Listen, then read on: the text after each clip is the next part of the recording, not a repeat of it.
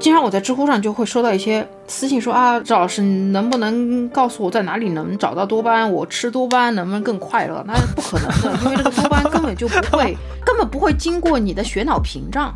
大脑可能大家没有机会看到，但是大脑你把它挖出来之后，你会发现它是白花花的，粉白粉白的。它粉色并不是因为里面有血，神经细胞一定是不会直接碰在血上的。是有一层屏障的，没有这层屏障会发生什么事情呢？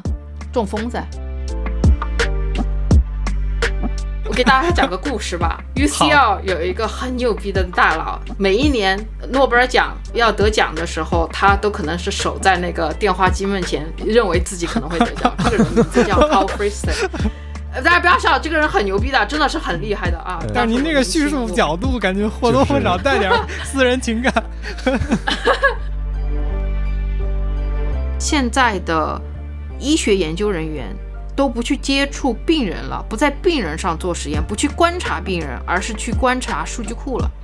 特别是在这个疫情之后，因为大家没有机会去跟这个病人深入的做一些实验，我们全部把眼光放在像 Biobank 这样的大数据库上面，就在自己家里面远程做实验就完了。每期对谈一个陌生行业，我是天宇，我是天宇，欢迎收听天宇兔 FM。这是一档为了开拓眼界、走出自己的局限而设立的播客，通过与人的对谈来试图与未知的领域和知识产生互动。我们每周四更新。大脑究竟值得我们投入多大的精力与金钱去研究？当技术重塑了科研的方式，生物银行和数据库成为学者关注的焦点时，神经科学又将走向何方？在思考这些问题的同时，科研人又该如何成为合格且不被不确定因素淹没的知识生产体系中的一份子？本期节目，我们有幸邀请到了牛津大学神经科学博士后、知名科普作家赵思佳。你好，我是赵思佳。嗯，我现在在牛津大学做神经科学的博士后。赵思佳博士毕业于世界顶尖名校伦敦大学学院，同时他也是三本科普书籍的作者。截止二零二二年七月，思佳老师已经在知乎上拥有了超过四十六万名的关注者。在本期和思佳老师的对谈中，我们窥探到了前沿科研人员日常面对的学术工作与生涯两方面的思考，以及科普在这两者之间的意义、价值以及问题。思佳老师向我们介绍了多巴胺等神经递质在失智症干预方面起到的作用，神经科学为何仍然处在前牛顿阶段，理论与实践的冲突，作为贝叶斯机器的大脑等话题。我们也探讨了学术培训的方式以及生态。如你所见，这是一期时长接近两个小时的节目，但我们认为思佳老师的思考与见解理应获得这样充分的展示。希望你和我们一样有所收获。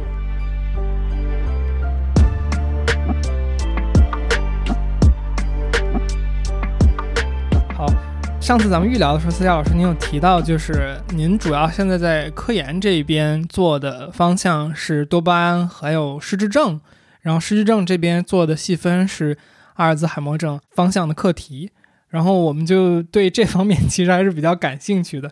那我们开始能不能就是听您简单介绍一下，大概就是比如说您研究多巴胺的时候研究的是什么？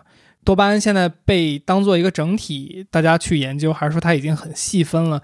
会去说去研究，比如说分泌或者作用是不同的方向。嗯，多巴胺现在先回答就是研究，它还是比较已经比较细分了。我主要研究的呢是更靠近于应用的角度。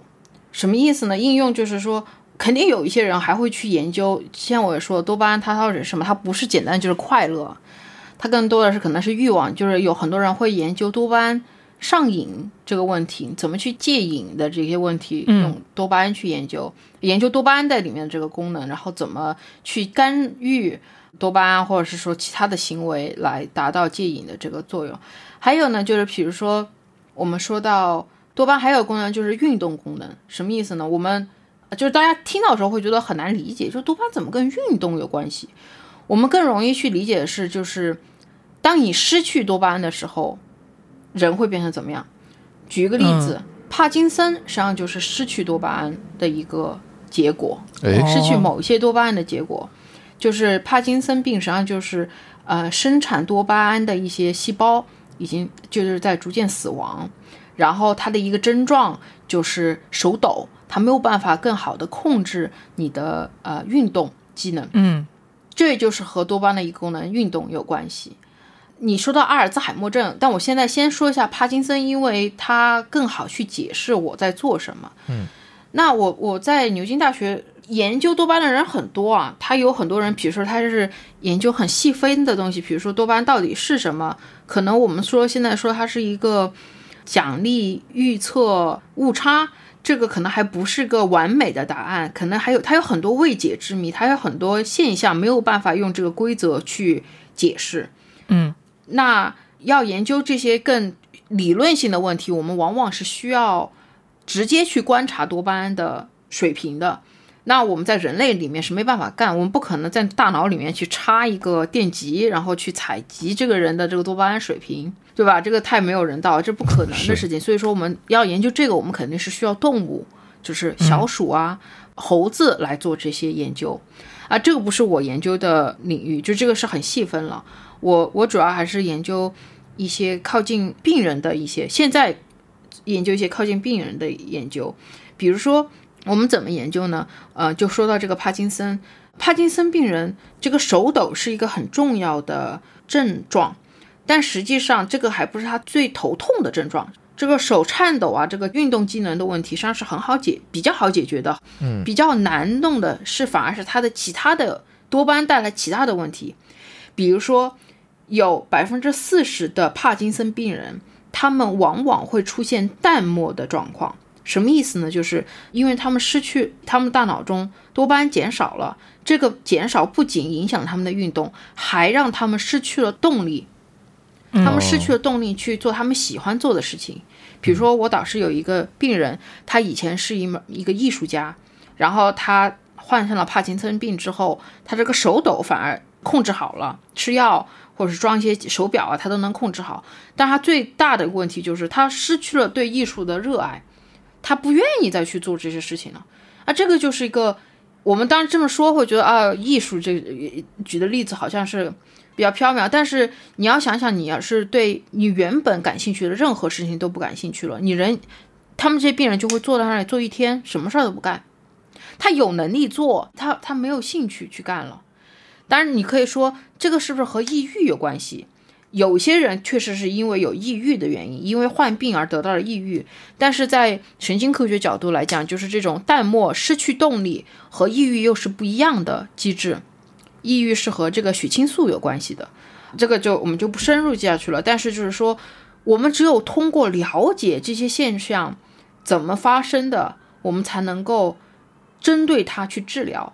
当我们知道这个人是淡漠而不是抑郁，我们就可以给他 L 多巴。L 多巴就是多巴胺的前体。嗯，为什么要给他？什么叫前提呢？就是说多巴胺在大脑中不是平白无故产生，它不是嘣一下 magically，嗯，魔法般就出现了。它一定是从一些原材料，然后到那神经末梢，它才合成再制作出来的嘛。它有一个半成品，这个半成品就叫 L 多巴。让我用这个半成品是个不专业的词汇啊。嗯嗯，多巴胺，经常我在知乎上就会收到一些私信说啊，嗯，那个赵老师能不能告诉我在哪里能找到多巴胺？我吃多巴胺能不能更快乐？那是不可能的，因为这个多巴胺根本就不会，根本不会经过你的血脑屏障。这个是一个很多关于神经科学的智商税的一个事情，大家不明白血脑屏障这个东西。血脑屏障是什么？大脑。可能大家没有机会看到，但是大脑你把它挖出来之后，你会发现它是白花花的，粉白粉白的，它就是一坨肉，它是一坨肥猪脑，肉。大家可能吃过或者对，哦对大脑吃过说这个大家吃过哦，猪脑你肯定吃过，那大脑就是它的一个更饱满、更漂亮的状态。然后你会发现它的那个血管呐、它粉色并不是因为里面有血，而是血管而已。它血管很密，但是它不会爆开。神经细胞一定是不会直接碰在血上的，是有一层屏障的。这层屏障是有，我就不深入了。这层屏障非常的重要，没有这层屏障会发生什么事情呢？中风噻。就是中风，就是你你你血管爆裂了，没有这层屏障了，你这个神经细胞就会死亡。就是说，这个是大家可能没有想到过的，就是我大脑缺血、缺氧，可能也不会不行。但是如果你直接让血碰到了神经细胞，也是不可以的，就会出现中风。中风上就是血管爆裂，血碰到了神经细胞，导致神经细胞的死亡，而出现的不可逆转的大脑损伤。大家可以这么理解它。有更细节的一些东西，我也不是专门搞中风的人。你这么理解的，就知道这个血脑屏障是一个筛查的一个机制。为什么？因为我们天天吃那么多东西，你可以想象这个是个大脑的一个保护机制。如果什么东西你吃进去，我都让大脑去尝个鲜，那我们的生存的可能是不是有点低，对吧？嗯，什么都容易影响。但是我们生活中肯定是有些东西能够经过血脑屏障的，比如说吸烟、尼古丁。比如说酒精，比如说咖啡、咖啡因，对吧？这些都是作用于大脑中的各种化学物质啊。这个我在那个呃，我最近一本书叫《那个大脑通讯员》里面聊，我们就不细讲了。但是我觉得比较有意思的点，大家都不知道这个事情，所以说导致大家以为吃啥补啥，就是大家 就会自然以为吃啥补啥，就会很容易被忽悠。比如说啊，我让你多吃点多巴胺，你就能够大脑里面多巴胺就。它根本就不会进去，它直接就 pass 掉，然后从在你的肠胃里面消化，然后就噗噗出去了。嗯，肠子也不会更快乐。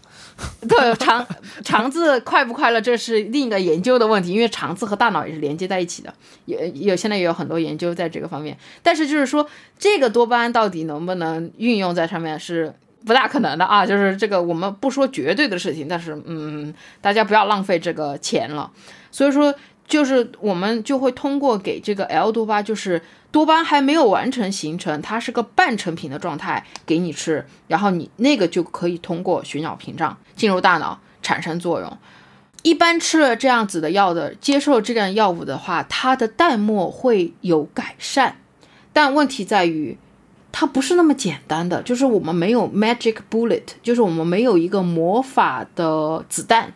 就是药物最好的情况，它是个魔法子弹，它就是百发百中，它只中那一个问题，其他都不影响。但是药不是这样子的，上任何现在医疗的措施都不是 magic bullet。所以说，如果我给你吃 L 多巴，这些帕金森病人有一部分人会出现一些副作用，这些副作用就会是，比如说变得非常的冲动。呃，或者是说有其他的一些和多巴胺有关的一些功能带来的一些不平衡所带来的认知上的变化。当我在说这个冲动的时候，大家会觉得啊，就冲动嘛，又怎样，对吧？我们都冲动。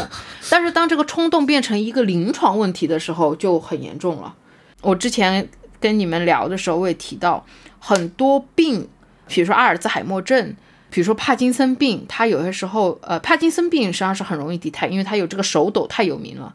但是阿尔兹海默症还有其他的一些失智症，因为他人都会自然老去嘛，所以说他就大家不会意识到，不仅仅只是老去了，是有有生病了。很常见的一个变化就是，除了记忆力消失啊，这个是失智症的一个关键的症状，还有一些就是，比如说性格大变。还有呢，就是做一些错误的大的金融决策，很多时候是大家是通过这样子的一些事情发生，才意识到你是不是你怎么会做这样的事情呢？你正常的时候都不会这么做的。那老人被传销特别容易忽悠，和这个有关系吗？就比如说老人特别容易买各种健康品啊、保险呢，还是只是单纯那是那是另一个骗术的问题？嗯，我觉得是有关系的，但是它不一定跟失智症有关系，因为失智症是要经过怎么说呢？失智症是有已经有一个生理性很明显的变化。嗯嗯，比如说有一些人，比如说阿尔兹海默症的一个明显变化就是他的大脑已经萎缩了，他一些生产一个叫乙酰胆碱的化学物质的神经细胞逐渐死亡了，对吧？就是类似于这样子的一些一些症状，或者是说你的血液里我都能找到一些。一些蛋白质，这些蛋白质说明你的大脑出现了一些病灶。你要说这些，嗯，容易上当受骗的老人是不是都有这样子临床上的一些问题？可能没有这方面的研究，但是你要说完全和他老去、认知下降有关，我觉得也不可能。我觉得是肯定是有一定关系的。比如说，这个东西可能没有完全被认证过，但是我们都知道，呃，人老去之后，大脑里面的这些化学物质的水平会出现一些变化。比如说，有一个化学物质叫做去甲肾上腺素。嗯，去甲肾上腺素干什么的呢？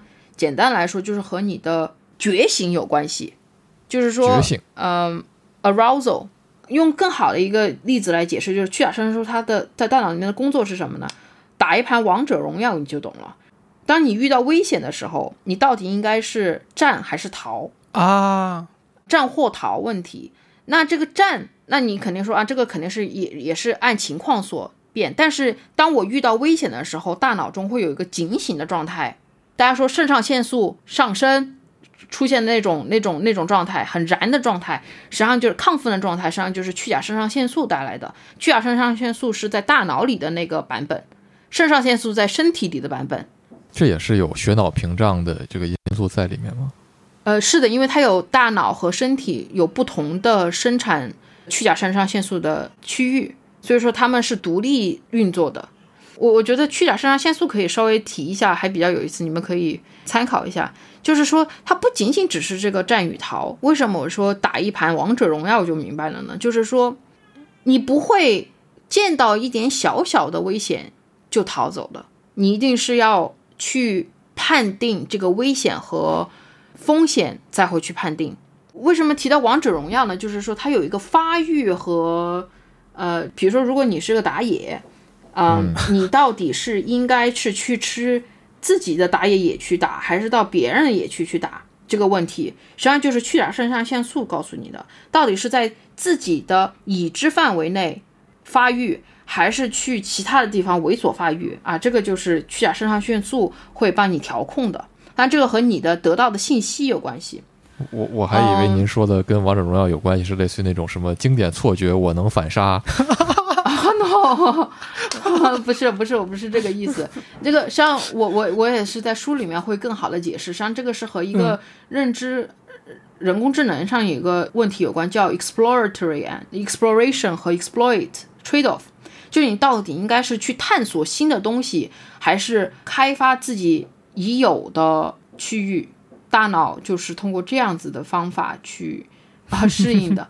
但比如说，我们说回这个多巴胺的事情，所以说我在这个牛津他们这边就是研究这个多巴胺，就是通过去了解这些病人，我我看这个药是怎么影响他，然后我给他一些范式，看这个药是怎么影响他的这些事情的，而而得到的一个东西。嗯，我这里再加一句话，我我之前有一句话我忘了说了，就是我我前前几天听了一个段子，就是我的我的，因为我在牛津的好多同事都是医生嘛，他们都是研究阿尔兹海默症的，就是接受阿尔兹海默症的医生，然后帮他们做诊断。他们在前段时间在啊、我就问他们，就是他们好多病人是怎么发现他们是有阿尔兹海默症的？之前我提到了一些一个重要的指标，就是一个他们失去记忆，对吧？慢慢容易健忘，还有些人是做了一些错误的金融决策，还有人是性格大变，但是这些都像是普通的老化的一一个、嗯一个情况而已。嗯，这个现象，那么有些人他可能，特别是没有得到就是医学训练或者不了解这些病的人，他是怎么发现这个人可能是有问题的呢？他说啊，我的那个同事就说啊，是啊，就是好多人就是不知道这个是一个病。他说他好多病人实际上是从那个婚姻咨询师那里推荐过来的，就是有一些病人 夫妻俩老伴儿最近嗯性格大变，然后他们产生了争吵，呃然后或者是说对小孩儿脾气很坏，然后做了一些很令人匪夷所思的金融决策或者决定，呃，性格大变，然后呃情绪多变。然后这些事情都变成了他们，比如说离婚的导火索。当然，在离婚之前，他们去接受这个婚姻咨询的时候，婚姻咨询师听到了之后说：“你这个已经不是性格的问题了，是阿尔兹海默症。呃，是可能是失智症、阿尔兹海默症，然后才推荐到医生这边。然后医生，所以说我我我那个同事就跟我抱怨，他说他我觉得我越来越觉得不觉得自己不是个神经内科的医生，而是一位婚姻咨询师、婚姻问题咨询师。我觉得这个挺好笑的，呃，这个挺好笑。但是说实话，这个也是个很正常的事情，因为在我们观察这些病人的时候，就有很有意思的现象，很多人是不认为自己有病的。他不觉得自己健忘，他不觉得自己易怒，不觉得自己做了错误的决定，不觉得自己性格变化了，他会 deny everything，他会否认所有的事情。这有可能是因为他根本就意识不到自己他已经无法意识到自己认知出现了变化。嗯，但是你作为一个旁观人，你知道他之前是什么样的，突然一下变成这样，老伴儿是很容易发现这个变化的。但是很多人可能不会想象到这个事情已经严重到大脑的变化，只是以为他最近情绪不好而已。所以说，我觉得这个挺有意思，所以大家一定要善待自己的配偶啊。这个有的救吗？我就我就一句简单的问题，这个有的救吗？就是他如果已经产生了这种性格大变，比如说像您说的，甚至开始已经做一些不正确的大重大的错误的金融决策，哦，这个时候他还能挽回吗？就是他的性格还能可逆吗？这个是根据他到底是什么原因导致了失智症，阿尔兹海默症只是他的其中一种嘛。那阿尔兹海默症基本上，如果你看到这种这个症状了，很遗憾，就已经是比较晚了，就不算是早期介入的时机点了。所以说现在就是因为这个原因，我们就说阿尔兹海默是不治之症嘛。嗯呃，但是有一些病，有一些症状是可以治的，但它可能是不同的原因导致的失智症，比如说是大脑发生了炎症，吃药或者是得一些特殊的治疗，很快就能立竿见影的见效。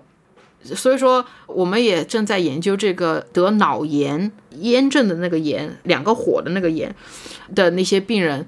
我的医生朋友都告诉我，因为我是做研究，但我我不就会深入和他们沟通。但他们说，实际上就是治疗这样子的病人，实际上是非常很有成就感的，因为其他的很多神经的疾病是很难看到效果的，但是脑炎的病人，你给他了治疗，往往是很快就能看到效果，然后恢复正常的生活。明白。所以就是，所以说有病一定要治啊先求医，先对对对，不要不要不要过度想，有可能就是只是得了脑炎或者是什么其他的，不是不是什么大的问题。明白。行，那思佳老师就是我其实也挺从个人来讲也挺好奇您在牛津的这个教课的经历的，因为您是就是博士后对吧？博士后也会承担教课的任务吗？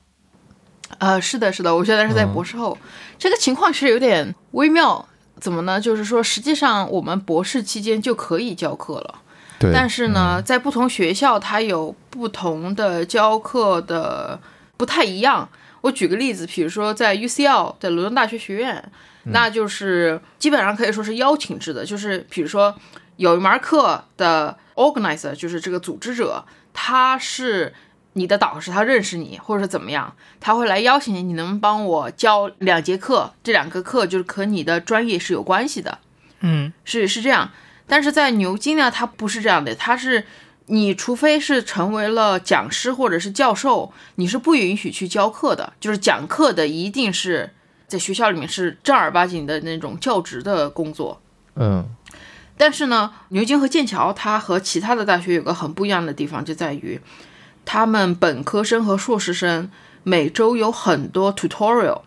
嗯小班教学它很多，它有很多大班课，就是是由那些就是大佬呃上的课，但是他上完那个之后，他会把所有的学生分为三个人一个班，要求这个每个学院每个 college 安排就是 tutorial 的老师，三个学生分一个 tutorial 还真是挺呃对，挺小班儿的啊！我原本以为什么十个人一个 tutorial，哦不不不，然后这个 tutorial 老师是必须是博士后以上，就是说你也会有可能会遇到给你上课的那个教授当你的 tutorial 老师，如果是如果他是你的学院的老师的话，嗯，当然不可能有那么多教授可以去上这种小班课，对吧？所以说他就启动了，就是。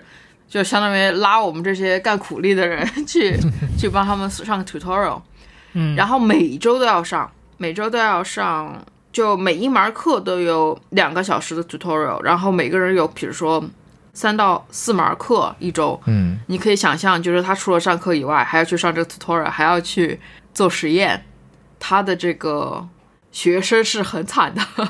然后每一次 tutorial 他要上写 essay，写一个一千五百字的 essay，有一个十分钟的 presentation，就是讲最近每的一？些每周哦，这本科生这个要求好像是有点，有点有点有点疯狂是吧？我嗯、课业压力是有点大啊、也是有点大也，也不是不能想象，但是感觉，嗯，就是、对，但是这个只是一门课，所以说如果有三到四门课，你很不幸又遇到了要求比较严格的 tutorial 老师的话，我觉得对呀、我不太确定我能不能赶上。所以说，在这种高压之下，实际上是你第一次见到这些牛津的本科的学生的时候，说实话是看不出来有什么区别的，因为他们都非常的聪明，大家都不是傻的，对吧？都想在老师面前有一些作为，以以取得这个推荐信的资格，推推荐信。但是在这个在这个这个学术压力的这个轰炸下，就实际上是能很难很容易能看得出来哪些人能够 well organized，能够好好的组织他的生活和学习。哪些人是能够在完成你的要求之下，甚至能够突破自己？然后还有就是在三个月之内，你能看到他，他能够逐渐修正他自己的问题。哇，这个说实话，我跟他，我教他们，我觉得我从他们那儿学到的更多，你知道吗？就我，我跟他们，我跟我的那几个学生就在说，我说。我说教了这几个学期的课之后，我感到非常幸运，我没有上牛津读本科。我觉得我肯定，我觉得我肯定会会被退学，就是根本就活不下去，太难了。不不夸张。所以 UCL 不是这样。有些不是这样的，我就是天天浪，我课都不去上，就只用去那个 lab 去点个到就是了，对吧？然后点了到之后，让 partner 关系好一点，让 part 呃就是 lab partner 帮我完成，把他做好的东西给我分一下，不就完了嘛？对吧？你帮助我，我帮助你，最后考试之前再来预习，不是复习，是再来预习课，是啊，对吧？是吧？然后就是，然后我当时又没有想过要。我不知道你们是怎么，当然我觉得不适合大家参考啊。但是 就是我就觉得本科嘛，就是来浪的，就是来寻找人生的意义的，对吧？那干嘛把生活浪费在这个这些写作文上面？简直是，当然这个是错误的想法，但是当时我是这么想的。所以说，哇，真的是很不一样。我我很对，我觉得我很对不起我的本科老师们。哎，我也觉得我很对不起我的本科老师们。我没这么觉得，我在本科的时候其实就已经受到了思佳老师说的那种训练了，就是只不过那个时候我就已经很痛苦了，因为大一的时候就是 UBC 当时，呃，文科有一门课叫 Arts One，我当时就是入了这个深坑。就是像您说的那种，其实也是四个人一个 tutorial，但是这个在 UBC 也是不怎么常见的一个现象，所以我是比较吃惊，就是在牛津它是一个普遍现象，就是也是每周一篇论文，然后每周读一本书这种，但是那个而且那个课的学分很高，那个课算三个课的学分，所以说就是我觉得这种就比较合理，对，所以说我虽然受尽了折磨，但是也。物有所值，你说这个课就是一个课的学分，那打死我我也不上。但有一个很很重要的一个点，就是我说的这个 tutorial 是不加不在分数里面的。对对对，tutorial 是不算分的，但是就是你不上也不行。但是我有权利去上报给那个学术学学院的老师说，哎，对，就是说他不上 tutorial，他也是不行的。而且还有一个很微妙的一点就是。最后改卷子也是我改的卷子，嗯，就是就是他上的那个正课 tutorial 对应的那个正课的题也是您判的是吧？对，最后是我来改，而且就是这几个学生，一般我的学生也会由我来改，当然不是说我一言堂啊，就是说我一定会提供一个比较长的 feedback，嗯，就是他每一个考试，我当时考试考的一样的结构，都是写论文，在场写论文，我不知道你们有没有，但是。考试是从来不会给我就是逐句的 feedback 的，嗯，后卷老师谁会告诉我这一段写的不好，哪里写的不好，你的论点哪里没有问有错，怎么去进？我我判卷子的时候好像也没有判那么细，对对吧？但是没那功夫，对，没这个功夫。但是牛津因为我判卷的数量比较少，所以说他会要求，而且学生会给我发信息问我要。逐句逐句的 feedback，然后大不知道大家会不会感兴趣？感兴趣。一张卷二十块钱，就是给我们判卷老师二十块钱。好少啊，好少啊！一张卷子二十块钱。大白，你挣多少？我一个小时三十五，但是加币没有美金，不是没有英镑值钱。嗯，但是已经很好了。嗯 嗯。但是我这个据说在美国同学们看起来已经是这领救济金的水平了。啊，是吗？对。是啊。但是我们是论小时的嘛，就是说你有规定的多少时间来判完。比如我当时是一个学期判六十份卷子，我要是像苏佳老师说的那种给逐句 feedback，你不如一刀捅死我。对，但是我但是哎，我我觉得你那个最惨的是，因为你有你要改很多，所以说你没有办法去你还没觉得读读过味儿呢，你就像机器一样就要翻到下一一篇了。但我们这个不一样，就是我还要结合他的。所以说，就是建议大家还是好好去上 tutorial。如果有这种可能，这个 tutorial 老师是改你卷子老师的话，因为我绝对会给平时的努力分儿。对，努力分儿，但结果他在最后他没有显示出他那个高超的技艺。我有给他加一点人情分，就是他就我觉得他就差那么一口气，两三分儿，我绝对给他补上去，让他到下一个 level，对吧？没有必要去卡着去给学生找不痛快。所以这个 tutorial 是，就是为什么要单独拎出来这么一个 tutorial 在这个正课旁边啊？我就没经历过这种是更科学学科会有的一种机制吗？我觉得文科也经常有，我上的所有的课几乎都有私家老师说的这种 tutorial，但是人没有那么少，一般。就是我以为 tutorial 是来解答问题的，没想到，反正至少牛津它是这样。但是我觉得牛津的这个系统吧是非常好的。要是这个真的是他那个钱物超所值，他交的那份学费是物超所值了。因为为什么呢？一个是，当然是你你越做越多的这个 essay，你肯定是有很大的进步。但我觉得更重要的是，我我教的课是那个我们这边叫实验心理学，但实际上它就是一个心理学或者是神经科学的一个糅杂的一个专业。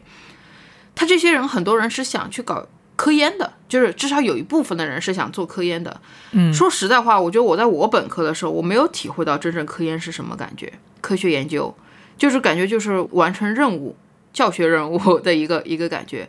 但是在牛津，因为它有这个一对三的这个这么高强度的界面，它一定会有更多的机会和真正在前线一线做研究的人，比如像我们这种博士后干苦力的人。呃，有这种一周两三个小时的见面的机会，他必然就能够从我们这里学到一些知识。比如说，我们每个星期都要讨论三篇我们教的这门课的主题的前沿论文。哦，本科生就开始读前沿论文了。这个是在博士期间的时候我们才会干的一件事，就是在我们普通一般的情况下，博士期间才会干的事情。这个他们在本科的时候就要让他们上手。他们不一定能做到博士那么水平，但是基本上我可以说，在所有人在一个学期结束，我们见了六次面之后，一共十二个小时的训练之后，他们最后一次 presentation 都能够达到博士一年级到二年级的水平。嗯，这是他们本科一年级哦。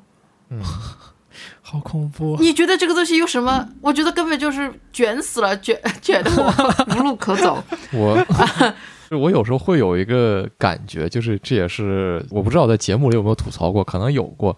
就是我有时候会觉得，像您说这种情况，这种卷法在在学术圈不是其实感觉挺常见的嘛？那就是是的。其实我觉得最后就是我在想，学术界到底有没有培训？就是我们经历的这些东西到底是不是培训？然后我有时候就觉得，就是这也不是培训，这就是把这个标准放在这儿，它就是筛选。你能过呢，你就接着往下一步走；你不能过，你就该干嘛干嘛去，你就别在这 学术界浪费时间了。对，你就快点离开这个泥沼泥潭。对，是的，是的。所以说我我我觉得，对你说的特别对，就是把这个标准放在这儿。我也没有，我也是这样的。我我们我们这个 tutorial 因为我不给分儿嘛，对吧？没有硬分儿在这上面，所以说我只是给他一个 standard。确实能够看到，比如说我一共教了，我数了数，去年我一共教了十五个学生，那我必须得承认是有两个学生，你就能感觉到他就是在敷衍这门课，就是敷衍我这个 tutorial，然后他最后考试呢是能够考到一个很好的分数的，但是就是能看到他在复习上是做下了功夫的，但是。他在 presentation 上是绝对没有，就是得到了他的训练。但我个人认为，就是我我觉得现在我回想我自己的本科和研究生，我觉得我们至少在 UCL 的话，我觉得我们还是落落入了俗套教课，就是感觉还是完成为了完成任务而完成任务，老师也是在为了完成任务而完成任务，少了我们现在在牛津这样子的这种。机会不知道是不是我是个好老师啊，但我觉得是很有意义的。有就是沾沾自喜一下，我觉得还是真的很有意义。因为我觉得这个 essay，我我觉得本科要是能够多训练我写 essay，在科学上写 essay，教会我怎么去用语言讲故事，嗯，甚至用这个口语语言和正式的写作语言去讲一个很。不是观点，而是充满知识的故事的话，我觉得我的后面的科研的路会走得更轻松。嗯我相信我去干其他的东西也会更轻松，因为实际上现在干什么都是要考写作能力和表达能力。是同意。嗯，对，所以说我觉得这个对他们的培养是很有价值的，就是相相当于我就是去给他们教了一堂写作课和和 presentation 的课，和我开始想象的不太一样，但是我觉得挺别开生面，挺有用的。这个老师愿意设置这个，给学院愿意给钱给我们去给他们上这个课，我觉得就是很有想法的一个设计了。确实，我能问你俩一个问题吗？就是因为我觉得我学商科的时候，呃，就是从今天的角度，因为我今天自己在做公司嘛，我觉得当时的那些训练没有实际的场景，我觉得可能这就是商科的一个问题吧，就是说没有实际场景之前，你是真的，就我现在去回想我那个时候所谓经受的训练，它只是给了你一个就是所谓的 sense。你可能大概知道有什么东西是这个行内要考虑的问题，你知道这个行内有哪些可能的工具，但是这些工具真的在实际场景里边是干嘛用的，或者怎么样？我觉得，即使我今天去回想，我觉得我那个阶段，就虽然我现在也觉得我大学的时候浪费了很多机会去学习这些东西，但是我今天依然觉得那个阶段，就算我努力的去把这些东西都记住了。就是当时一定是理解不了的，就当时我觉得一定是理解不了的，没有一个现实环境的反馈的话，但是我感觉好像听学术圈的各位讲这些东西的时候，都普遍有一种感觉，就是学术的训练是真的比较实打实的，能够一步步帮你走上这条后面比较实际的路程的。你们会有这种感觉吗？大娃，你怎么看？我就抛砖引抛砖引玉一下吧，就是我觉得其实对于我个人来讲是就是。呃，首先我没有觉得它是一步步的，就是我觉得还是就是刚才我跟思佳老师吐槽的时候我说的那种感觉，就是这个要求就在这儿，你就试着去过过，你你想办法把自己把这个要求过去了，你就可以接着往下走，要不然你就再见。然后是这样的一个情况，然后教学这个东西，包括说你在本科中学到了什么东西，我觉得都是你在后面才会有感觉。本科的时候，你你自己在学的时候是没什么感觉的，就是你现在刚才你自己也说了，你会考虑到说有的东西是有什么用，有什有什么东西没用。我觉得我个人的感觉也是一样的，就是我是读了研之后才发现，哦，很多东西它是这样的一个原理，就是你为什么要这样去做，为什么要这样去写，你为什么需要这样去论证一些东西。那这些东西在本科的时候。我不确定是没讲还是讲了，我也没有听懂。但是就是那个时候，你只是一个单纯的学生。我觉得自从成为研究生之后，至少在我周围的感受就是，你会更加看到说这是一个工作，这是一个行业，它有它未来的步骤，然后它有它自己的一些规则。那在这个里面，你就会理解说你之前的一些培训是为什么。我觉得就是这是一个反过来看的过程。你身处在这个培训当中的时候，可能不太会觉得，就是在本科的时候会觉得这个东西有什么用。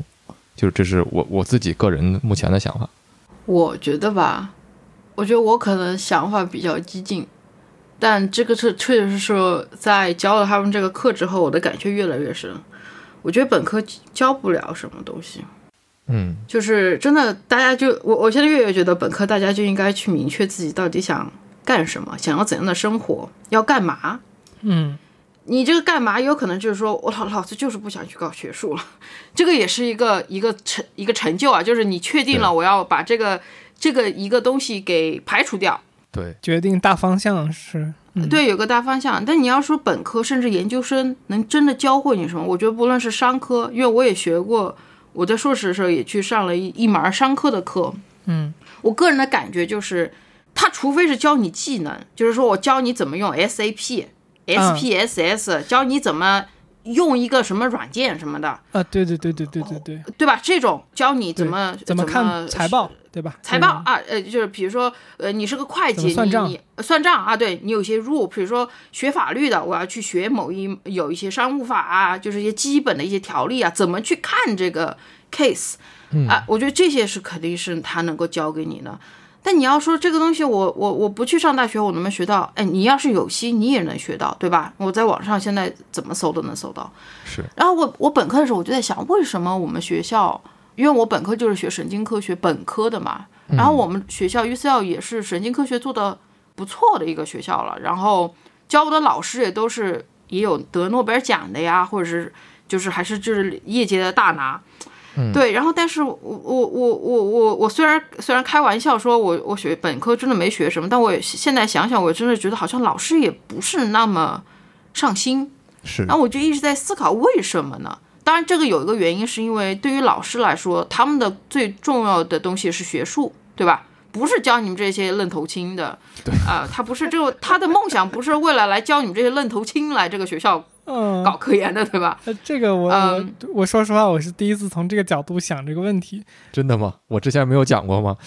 没有，之前虽然我知道大学的教授他真的想往前，就怎么说，在这个体系里面往上走，确实是要靠实际的科研成果，然后。当时我们学校因为学商的嘛，就是为什么我们当时吐槽说我们学校在学术评级上面一直上不去，就是因为我们学商的一个学校教授都在开公司，就是他没有什么学术成果拿出来说，然后就一直在排名上上不去什么这那的。但但您接着说，不好意思。那你比如说你们。你比如说，你们像这种开公司，像你们商业的，我觉得教书是有一定意义的，它能够反馈你的这个，无论无论你是说这个教书是你的主业，还是这个开公司是你主业啊，他们是可以相辅相成的，对吧？他帮你找到了很优秀的后辈，或者是说提拔了一些，就是寻求一些人才，或者说你可以从学生那里得到一些启发。说实话，在像我们神经科学、心理学，我们教书真的就是完成一个。为了在这个学校里面混口饭吃而完成的一个任务，或者说我现在这个阶段就是，我可以告诉你，我我为什么要去做这个 teaching，不是因为我多么想去跟年轻的朋友们交流，我就是为了后面申请教职而铺找机工作机会，这就是个工作经历。我必须要有，我才能去申请，是个简历上的重要的一项。是的，这是个简历上必有的一个东西。我以前就是没有，就被摔下来了。那我现在就得去积累。嗯，所以说是一个我们我们肯定是有这样的态度。当然，你要相信，至少是比较好的科研的工作人，他不会说因为这个东西不是我的热爱，我就完全敷衍他。肯定还是有一定的这个态度在里面的。但是你要希望我们把这个。我们对科研的热爱放在这个 teaching 上是 it's impossible，就是这个要求太高，基本上就是期待媳妇儿跟婆婆把把婆婆当妈看，那个就就不可能这个事情，对吧？我我相信大家虽然不说一定会和和我有共鸣，但我觉得更重要的一点是，就是我还是回到那点，我觉得本科。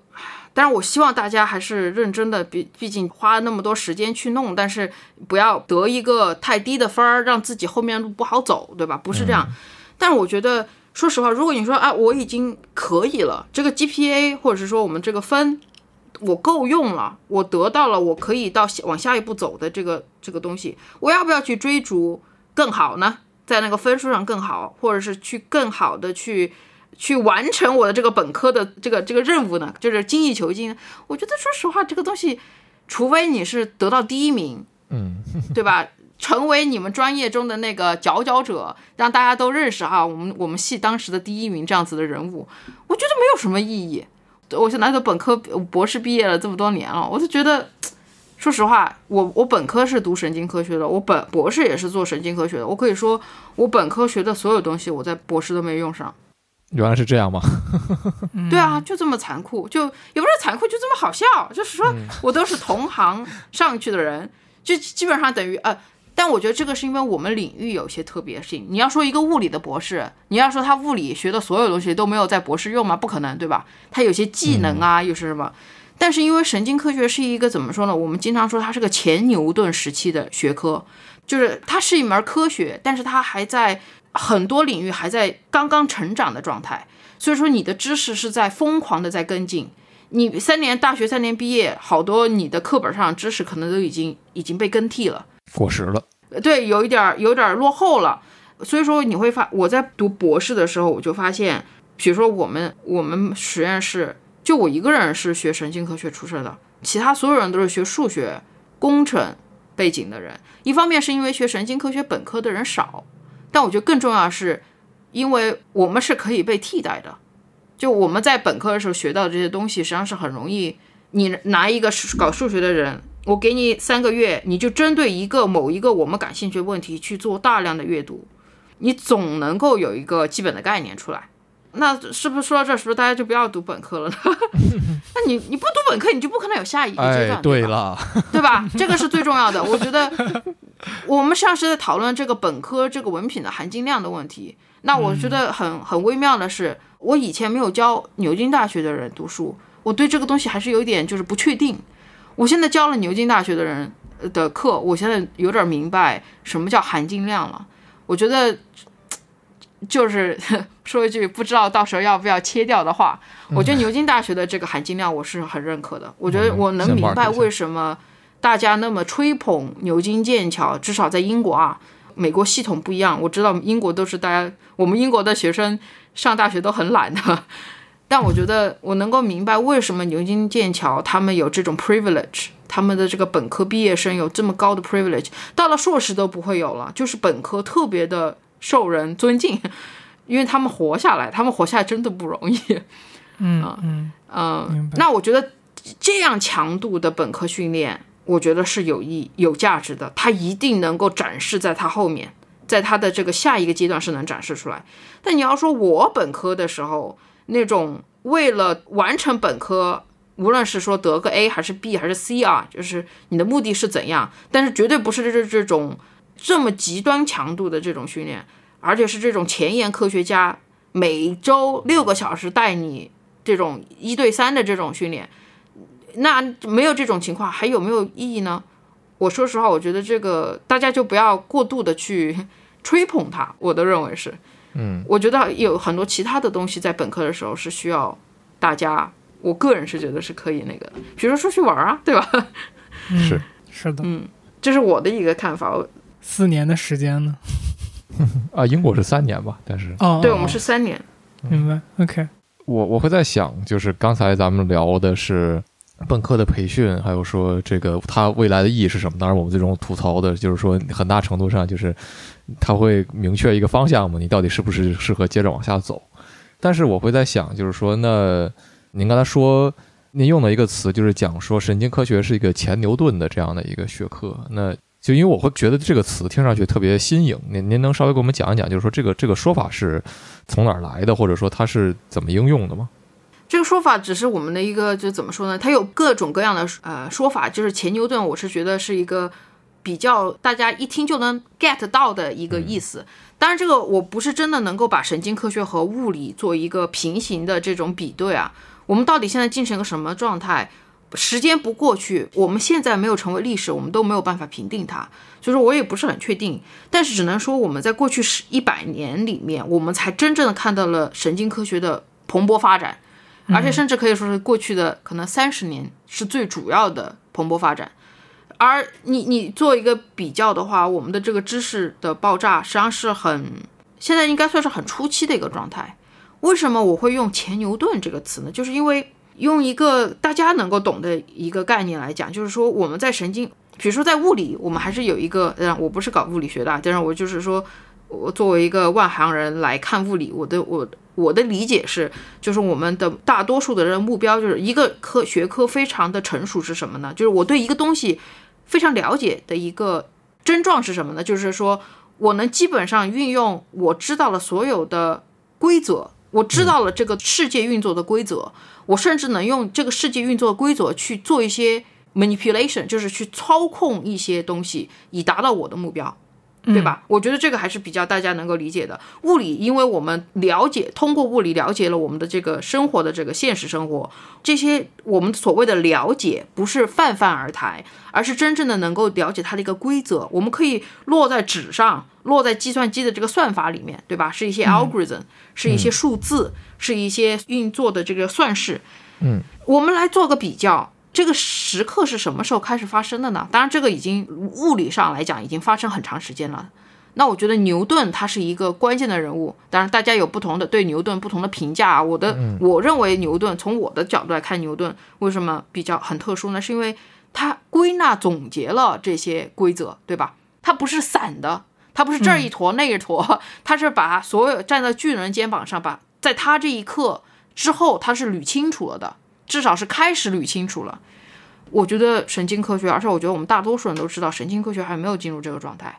我们远不到说我们已经了解了大脑背后的所有的规则。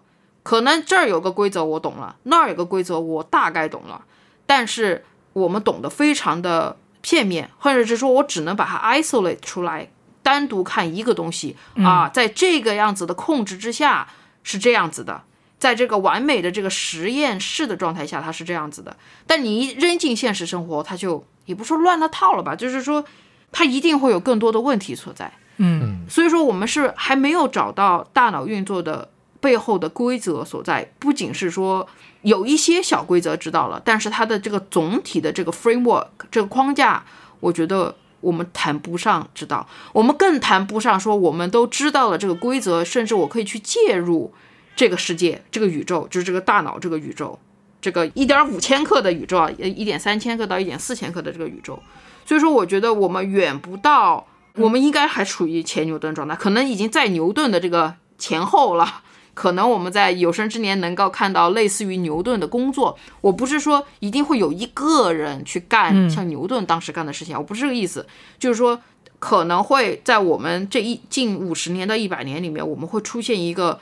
能够运作很多年的框架，把所有我们知道的知识都囊括在这个框架下。嗯，那那如果是这样子的话，我就觉得会，就你学的这个几年的东西，可能是有很大的作用在后面的，才开始有意义。就是现在我们也有意义，就是他去，他实际上是神经科学本科，或者是说你不是本科吧，就是你。你现在学神经科学，即使知道明天它可能会失效，你为什么要学习它呢？是学习它的一些范，学习它的一些思维的方式，嗯，研究的这种逻辑怎么去，而且你必须要知道过去人已经了解了什么，你才能够往下去找漏洞，去完善这个了解。我觉得还有一个更重要的是一个点什么呢？就是大脑和宇宙，就是我们说的这个物理上的这个宇宙，有个很相似的地方。就它是个整体，我是没有办法完全割裂一个小小的现象，把其他东西完全不看了。化学可能是能够干到这个事情，当然我们也可以 argue 不可以啊。但是说就是说，我觉得大脑特别的类似于宇宙，是因为它一定是要整体看。但是我们到现在为止，神所有的神经科学基本上都不可能拿整体来看的，一定是针对一个现象、一个问题，甚至一个脑的区域去研究。嗯，所以说一定是片面的，一定是找不到那个背后的统一的规则的。所以说一定还有个什么东西将会我们我现在想象不出来的东西，改变我们研究神经科学、研究大脑、了解大脑的东西，我们才能跨进一个完全不一样的领域，一个境况。对，这个太有意思了。就是我我简单归纳一下，就是您刚才说的这个东西不一定对啊，您您可以就是再指正一下，就是。您说的意思就是说，前牛顿他的这个词基本上的意思是说，这现在还没有一套经典的这样的一个范式出现，来使得相关的这个神经科学的知识都可以以一个。按照按照这个范式制定的规则来去实践和理解和去运行，那我们仍然还在期待着这样的一个体系被建立起来。然后，因为呃，您刚才也说，就是说，因为现在知识还都是非常碎片化的，它需要一个把它耦合在一起的这样的一个大的这种指导框架，来呃，使得这个我们现在知道这些东西能够被。以整体化的一个方式来去思考，然后因为大您刚才又说大脑，因为它本来就是这样的一个就是整体，所以说现在它能够证明，就是说我们现在的这个方式还是有很大的一个缺失，或者说还是有很长的一个路需要走，大概是这样的一个意思，可以这样理解吗？嗯，是可以这样理解，但我觉得最最主要的一点在于，就是科学上就是在找找规则，嗯，但我们现在找的规则都不是大规则，而是细微的小规则。这个是和其他领域，至少是和物理相比，是一个绝对的区别。所以说，我们才会用钱。为什么是牛顿，对吧？为什么不是其他的人？为什么不是爱因斯坦，对吧？这个是一个很大的一个区别。但是我我希望大家把神经科学看成像物理这样子学科，跟它做比较，而不是把它当成一个非常小的哦，因为你可以想，神经科学嘛，说到底它就是研究一个器官的学科，那就是大脑。大脑是个器官嘛，对吧？就像心脏一样是个器官而已。但如果你这样的话，这格局就很小了，对吧？就觉得好像那那那那就没有，它完全没有和物理相比的这个。但是你要又要想，实际上说到底，为什么我们对大脑感兴趣，并不是因为不是因为神经细胞有多么有意思，而是因为大脑是掌控智慧的智能的这个器官，智能由此涌现。所以说，我们实际上说到底不是研究大脑本身，我们是研究智能的一门学科。嗯，要把这个格局提到这个程度了，我们才能够真正的去搭建这个框架，否则的话，永远都只是只是简单的解剖学。嗯，所以说，我觉得这个是一个值得我们业界的人思考，也当然也值得大家对他感兴趣的人去思考的一个问题，就是为什么要去搞这个研究这个神经科学？嗯。我我觉得其实这个还是挺有意思的，但是我不确定思佳老师您会不会接着想接着聊这个问题，就是因为他可能在我对这个刚才咱们这个话题的理解会往呃科普的那个方向稍微走一点，就是因为您刚才说就是说我们对神经科学是什么这个东西还存在一个理解上的一个偏差，我觉得就是那那其实以我的角度看，这个就是科普需要做的一个事情，我觉得就是说建立一种认知的。expectation，它你需要建立一个，就是说我需要知道说这个领域是它到底在做什么，才会产生一个兴趣，是说我要不要去学这个嘛？那包括之前咱们预聊的时候，您也提到，就是说其实神经科学还是处在一个经费不够的阶段。当然，说实话，这个每一个领域的人都觉得自己经费不够。对 对对，这个呃，所以所以其实这个不是什么独有的现象，但是就还是说，因因为我觉得您说到一个很有意思的东西是说。它经费不够，以至于我们还没有办法去以一个很大的尺度去看它。我们还是局限在一些细微的、呃具体的问题上，而不是像您当时举的例子，也是物理学，说物理学可能比如基础物理没什么用，但是。大家都是投大量的经费在，比如说，呃，我们有一个朋友就是研究希格斯玻色子的，他这个之前在我们节目出现过，但他就是说，那大量的经费投在上面，就是为了看说这个东西以后会能不能彻底的颠覆我们对世界的理解。但是您也说到，就是说，在您看来，神经科学也是这样的，那为什么就是说还没有大家对神经科学的认知还没有像物理那样的神秘或者说崇高的一个 这个理由是什么？肯定是和科普逃不了关系。这个是绝对的，这个因为我我老公以前是学物理的，然后。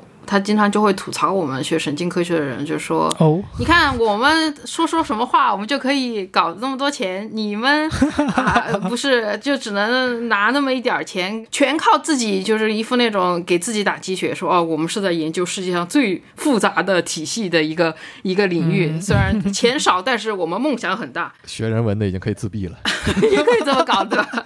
我们都我们我觉得我们我们比较尴尬的一点就是我们我们自己找不到自己的定位。”我们看着物理的锅里那么香，我们但是我们跟人文相比还是好运气好多了。是的，是的。我我觉得回答你这个问题，我觉得我觉得肯定是科普是有关系的。想想说到底，钱从哪里来？对，钱一定是主要两个去，当然也有可能有其他的那个啊，但是主要的咱们可以从两个地方，一个是从纳税者口袋里来，另一个人是从从捐助。嗯，至少在英美、欧美肯定是这样子的。纳税人嘛，那就是国家。政府大型机构定的规则，我把一部分的预算放在你这个学科上面，嗯，那一定会有一个学科管理这个预算的人觉得神经科学，嗯，发展的不错啊，我觉得你们大有作为，那我再给你多少多少钱去干这个事情。是，那做这个决定的这个人啊，当然我也不是认识这个人啊，但是我们我们可以想象，至少在英国政府里面，他一定是受他自己的教育。这个规则都是人定的，对吧？你你不能够排除，不是不会说因为他屁股坐在那个椅子上，他的脑袋就升华到一个新的阶段了，对吧？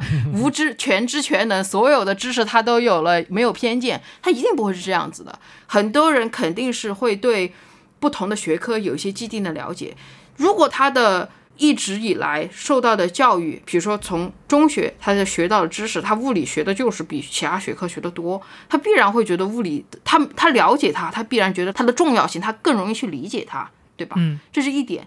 当然，我们也不能把改变中学大纲为终极目标 去去去干这个事情。但是我我的意思就是说，这个一定是有关系的。那我们既然我们进不了人家中学大纲，但是虽然现在神经科学在那个中学大纲里啊，至少在英国里面是还是挺多，因为有心理学这门高中课程。嗯，但是我们要说要改变一些，比如说你们两个人，我们实际上应该要我们的目标想要搞到更多的钱，我们要改变你们两个的人的想法，我们要觉得，呃，就像你说你的那个朋友，呃，研究那个物理的。嗯，我要多少钱，他要多少钱，你要能够说赵思佳，我觉得你们这个的确是需要钱，嗯，我们才能够胜利，对吧？就是我们要影响你们俩 搞商业的人，听着有点零和博弈的那个意思。对对对，我们要，我们实际上不是说要去改变爱科学的人去了解更多科学，我们要让更多不是那么关心科学，或者说对科学不太了解的人意识到，哎，它是重要的。嗯，我愿意把我每年上交那么多税，其中百分之多少给赵思佳这种人去干这种没有没有未来的事情不，打粮食的事儿。呃，对，不打粮食的事儿，对吧？对啊，就是说，比如说，就之前我见到一个哲学老师，我们去我们在那个飞机上我们聊天儿，我们飞去西班牙开会，我坐我右边儿是一个，我也不知道他搞什么的，就是旁边的人在听我们聊天，他说：“你们两个居然拿钱去搞这样子的工作啊？就是就是居然有人付钱让你们去研究这些问题啊？” 对，对所以说就是。对吧？我们要改变这样子的人的想法，是，就是有有很长的路要走。哎呀您说的这个我太有同感了。您二位实在是太聊得来了。思佳老师，您说的这一套东西，我已经听大白说了不知道多少年了，是吗？是吗？我就哦开始听。呃，对，但是比如说，我们就商科，比如说我们英国，呃，我觉得还是有值得可以聊的，就是大家也可以觉得很有意思一点，就是在英国实际上有很多资金并不是由国家出的，也不是欧盟出的，嗯绝对有一大批啊，但是很多不是这样子机构出的。英国很多很多很好的，可以说顶级的论文，来自的是一个叫 Wellcome 的一个基金会个他是发明胶囊的人，就是我们现在吃的那个药丸呐、嗯，药丸、胶囊这样子的一个存在，他拥有这个的版权。你可以想象他当时挣了多少钱。嗯是哦，然后他他是这样子的一个科学家、发明家，然后他建立了这样子一个基金会，叫 Welcome Trust。嗯，Welcome 不是那个欢迎的那个 Welcome，它基本上长得一样，它是 Double L，它是里面不是单 L 是 Double L，你可以去搜。嗯就是这么一个基金会，它实际上是我可以说，英国为什么神经科学这么好，这么小一个地方，这么少的人，神经学科基本上诺贝尔奖或者是你去数，很多神经科学家都是在这儿。现在 UCL 就是伦敦和牛津也是属于世界上最研究神经科学最好的地方之一。为什么？就是靠这个基金会。而这些基金会，它当然它是有这个几百年的钱累积在这个财富在这儿，搞这个医学的人，他知道他自己就是发研发的人，所以他知道这个支持研发有多么重要，对吧？他死了之后，他的子女们也在发扬光大这件事情。还有更重要的是，他们能够去找新的钱，比如他们有一个机构，因为我当时我去申请过他们的暑假实习，嗯，但是 fail 了。他们有个暑假实习，就是去世界各地的不同的地区去说服当地的投资者给他们捐助。也不是捐助，就是不是很专注的那种状态，就是他可能有一些更多的资金的来源吧，投资，嗯。对他有投资，但是他也不是说你做的这个研究你就不可以发出去，你必须要用于我的这个应用，他不是这样子的，他可能给他们画了更大的饼，画了更大的饼去让他们投资，我也不知道他们到底这个逻辑是什么样，但是他们把自己称为 business strategy 是一定是有一些原因的，但是他们能够把这么多钱，他们给的数量非常的多。大家可能对这个钱没有什么概念，当然我们和物理比不了啊，天文也比不了啊。但是我们扫一个被试者，我们扫，比如说我们便宜一点的，那就可以很便宜。但是比如说我们扫一个核磁共振，核磁共振一个人就要大概两百到三百人英镑。嗯我不是说那个医院里面那种核磁共振啊，那个也很贵啊，也要几千块钱有的时候。但是我说的是这种功能性核磁共振，就是你在里面做一件事情，比如说你在做决策，然后我看你大脑在发生什么事情，这样子的核磁共振。还有一些更昂贵的，比如说我要给一些人吃一些药物，然后看药物怎么改变了他的认知状态，这些实验是非常贵的，一个人几百块钱、几百磅，或者几千磅、两千磅、三千磅都有可能，看他这个结构。再比如说，现在医学里面做的很多研究，现在已经属于我们说大数据的一个状态是什么呢？就是比如说 U C 呃英国牛津大学，它有一个很有名的数据库，它采集了将近百万人的大脑的扫描，然后这些人不仅有扫大脑扫描，还有他各方面的数据，比如说他每天吃多少片面包啊，听上去挺恐怖的。百万人，应该有上百万人，他现在还在有更多的人进去，呃，我们就说一百万嘛，不要太夸张，就说一百能够用的数据有一百万吧，可能不止，但是 anyway 我们就说一百万吧，这么多人大脑的这个扫描在里面，他每天吃什么东西，他也告诉你了，他吃多少片面包，他都问你，你都知道，他不是一个就是 privacy 的问题，就是他会问你，然后你要回答，就是他会采集这些信息。更重要的是，他联系了实时联系你的这个医疗诊断，因为英英国是有 NHS National Healthcare System，就是它是国民免费的医疗，全部都 digitalized，全部都电子化了。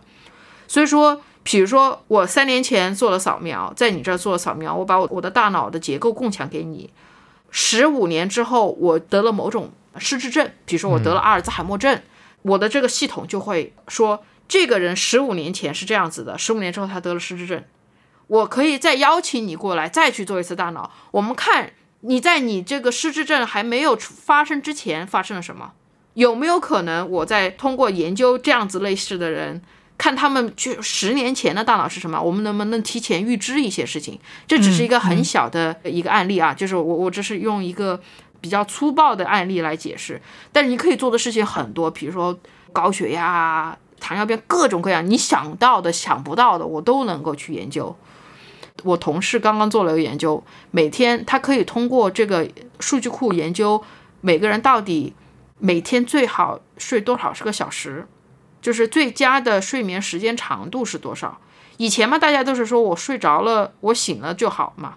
但是也有一些理论，但是我没有办法从一个大脑的一个结构上。来做一个结论分析，他们就去看这个大脑的这个海马区的体积和它的这个每天晚上睡多少时间做一个相关的一些研究。就这个，我的意思就是说，它能够提供一些很你以前达不到的一个量级，嗯嗯嗯，然后去问一些你以前想到但不敢问的问题。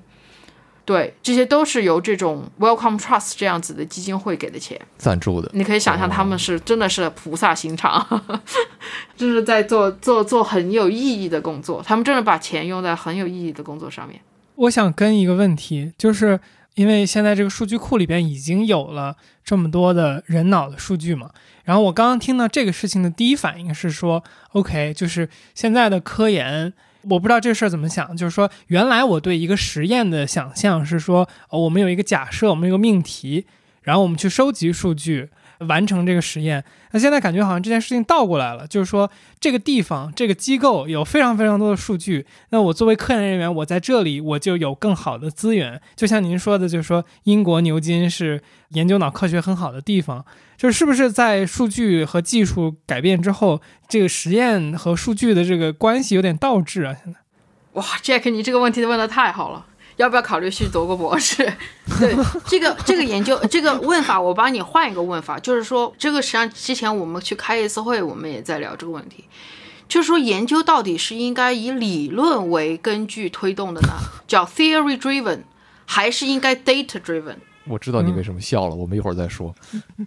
就是是数据推动的还是理论推推动的？你的问题上就这个。嗯，首先我我认为现在绝对是这种情况，就是说哪里有 data，哪里有资源，我们搞科研的人往那里去，能够进入下一个阶，呃进入一个。如果我没有这份资源，我可能很难去做一些事情，这是绝对的。这个我也可以展开，但是我们先点先放在这里，先先肯定你说的这个问题。但是这个的资源呢，和你想象的可能不太一样。它跟现实生活，我的现实生活就是工业领域不太一样。比如说，我们在这个人人工智能上面，这个问题更严重，对吧？哪里有资源，哪里有这个 power，谷歌就有最大的 power。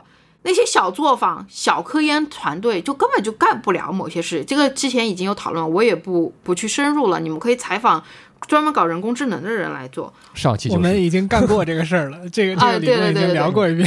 据据他说什么一篇 paper 电费几百万，对对对，你你你拿一个好几家人能够吃两两三年饭的电力去发一篇论文，就为了提高百分之，比如说零点五的呃一个效应的，对吧？是吧？这个是不是？但我我我不是这方面专家，我就不深入了。但是我们神经科学呢，问题不到这个程度。但是呢，就是说确实有你说的这个情况，就是说要要说明的是，那个 Biopank 是向全世界人开放的，就是说。你有想法，你去提交，他通过了，你就可以拿数据去做，不要钱的哦。当然还是要要要给一个注册费什么的，它完全就是为了一个行政上的一个运作，不是很多钱。比如说，好像之前很便宜，现在是五百磅，就五千块钱，你就有这样子的数据的这个，这个是大家都能够接受的吧？这个不是个太太贵的事情。对，但是你不是说你想去下载就能下载，你必须要提交一个很完整的，也就是想法，然后要怎么去分析它，为什么要这么做，它能够回答我们什么问题，这样子一个一个 report 一个报告，然后它通过了，你才能够去用。OK，先先先要解释个这个情况，就不是它不是一个完全隔绝外人的一个一个状况。嗯嗯嗯，那我们说到这个 theory driven 还是 data driven，我知道很多人有不同的想法。简而化之的说吧，我觉得两者都有它自己可取之处。但我觉得最重要的，从一个宏观的角度来讲，必须要保持一个平衡，要有一个一定的比例，不能只有 theory driven，也不能只有 data driven 的东西。嗯，以前是因为我们没有 data driven 的这种可能嘛，对吧？以前没有这样子大的数据去干一些事情。你要说我之前说的那个案例，去回溯十五年去看他们的大脑，那样子 data driven 的研究没有意义吗？肯定有意义啊，对吧？我们不能因为说、哦、我们就要 theory driven，因为我们是科学家，我们不是数据分析师，我们就不能干这样的事情。我觉得是没有没有价值去追究这个事情的。嗯，但是呢，换一个角度来讲，那天我们和导师，因为我导师是一门一位神经内科的医生，嗯，呃，他也是研究阿尔兹海默症的一个大佬，一个专家。他同时呢，又是一个呃，又是我们神经内科、神经科学里面一个很重要的一一个期刊叫《Brain》的一个主编。他前段时间发了一篇叫什么 commentary，就是呃评论，他就说现在的医学研究人员都不去接触病人了，不在病人上做实验，不去观察病人，而是去观察数据库了。特别是在这个疫情之后，因为大家没有机会去跟这个病人深入的做一些实验，没有去办法去跟踪某一个独立的实被试者呃嗯人去做实验，我们全部把眼光放在像 Biobank 这样子大数据库上面，就在自己家里面远程做实验就完了。那这个到底有没有问题？肯定有问题，因为我们所有的想法实际上是来自于观察，仔细的去观察人。因为我们是研究人的嘛，我们是研究大脑的，我们研究人的。我们要是不去观察人，不去观察这些出了问题的人，或者说没有出问题的人，你不能只观察自己，对吧？这个这个不可取的，你不能在那儿闭门造车。所以说这个是肯定有问题的。另一个呢，就是说从我个人的角度来讲，我我当然觉得 data driven 是很重要的。呃，我有很多朋友是做这个的，我也经常引用他们的研究。但从我个人来讲，就是我个人更喜欢做实验，我是个更实验、更实验派，不知道这么说可不可以？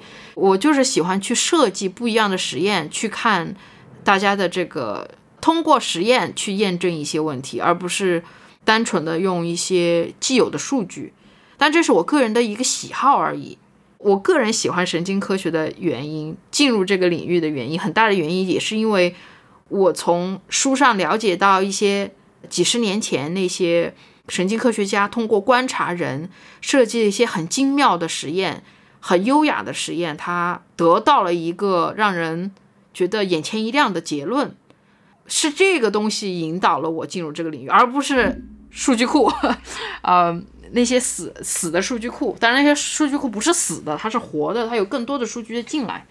但我觉得这是个人选择吧。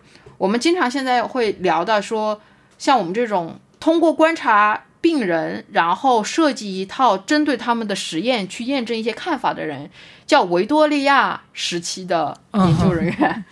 因为这个是很费劲的事情，就是你可以想象设计实验，我要不停的去调试这个实验，相当于我针对一个问题，我就要设计一个工具，我就要弄一套工具出来，弄一套玩具出来。